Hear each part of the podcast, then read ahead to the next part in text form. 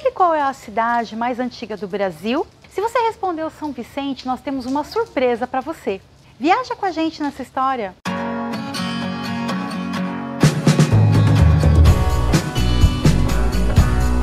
A maioria de nós aprendeu na escola que a cidade mais antiga do Brasil seria São Vicente, certo?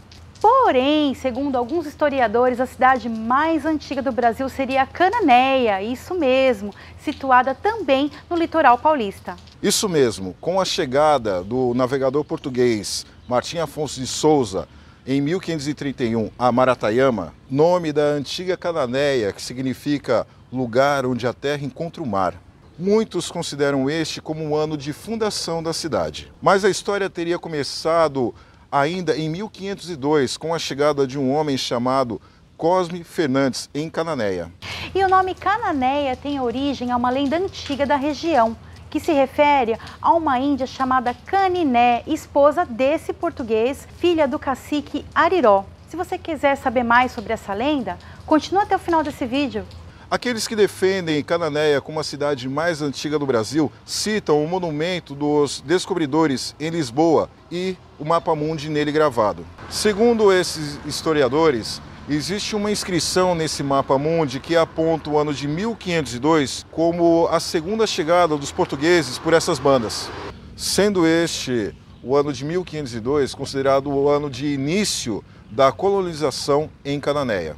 E afirmam esses historiadores que, abre aspas, nenhum historiador poderia debater uma seta em mármore negro partindo de Portugal para Cananéia em um monumento feito pelos próprios colonizadores. A cidade preserva ainda as casas do período colonial em seu centro histórico. A mais marcante seria a Igreja São João Batista de Cananéia, construída em 1557. Antes dela, havia sido construída uma capela feita de taipa de pilão e o seu entorno havia um cemitério.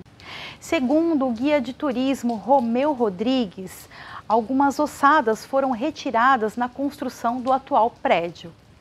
Mas acredita-se que abaixo do piso principal ainda existam restos mortais dos primeiros colonizadores e de, também de índios já catequizados pelos europeus.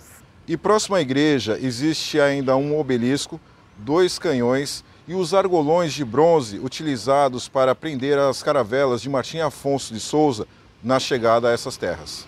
A própria igreja fez parte do complexo do forte que protegia o povoado contra os invasores, inclusive piratas. Com paredes grossas, a igreja mais parece realmente um forte e ela apresenta algumas frestas chamadas seteiras, que serviam tanto para ventilação e iluminação interna quanto para atacar os invasores.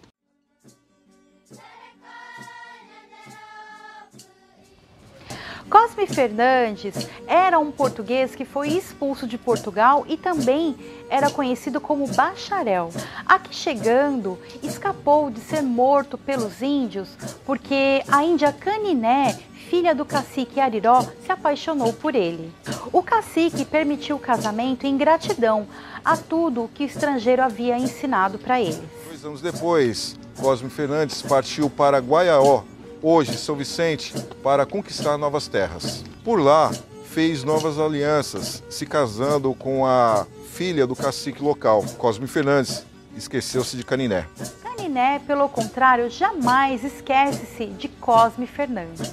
Todos os dias pegava sua canoa, seguia em direção à ilha e subia na árvore mais alta com a esperança de ver as velas brancas do barco do seu marido retornando. Os índios enviados por Ariró nada encontraram, a não ser uma pequena ave que se transformou em uma linda arara. Depois de 20 anos, Cosme Fernandes retornou, expulso de Guaiaó. O português nem lembrava-se mais de Caniné. Cercado de caçadores, nem se deram conta quando mataram aquela arara, que um dia havia sido a filha do cacique Ariró. Hoje, a ilha recebe o nome de Cananéia em homenagem a Caniné. E aí, o que você acha? Quem tem razão em toda essa história? Aqueles que defendem que Cananéia é a cidade mais antiga do Brasil ou quem defende que a cidade mais antiga continua sendo a versão oficial que é São Vicente. E aí? E o que, que você acha? Deixa aí sua opinião nos comentários. Faz você a despedida, tá? Tá. Faz você. Então é isso. Se você gostou, se você tem algum comentário a respeito ou faz- que- gostaria de fazer algum adendo, deixa nos comentários, deixa seu joinha. Se você não é de interagir muito, deixa um emoji. Né? É, isso ajuda muito a comunicação e a dar uma relevância também no nosso trabalho. E é isso aí, Você compartilha. falou adendo? Eu tô aqui pensando. Você falou, deixa um adendo.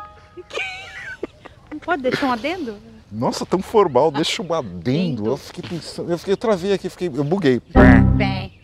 Um adendo, um adendo. Dá licença que a menina tem presença de palco. Ué, Assim não dá, não Deixa dá gravar adendo aí, né? Deixa um adendo, entendeu? Gente, não dá, não dá.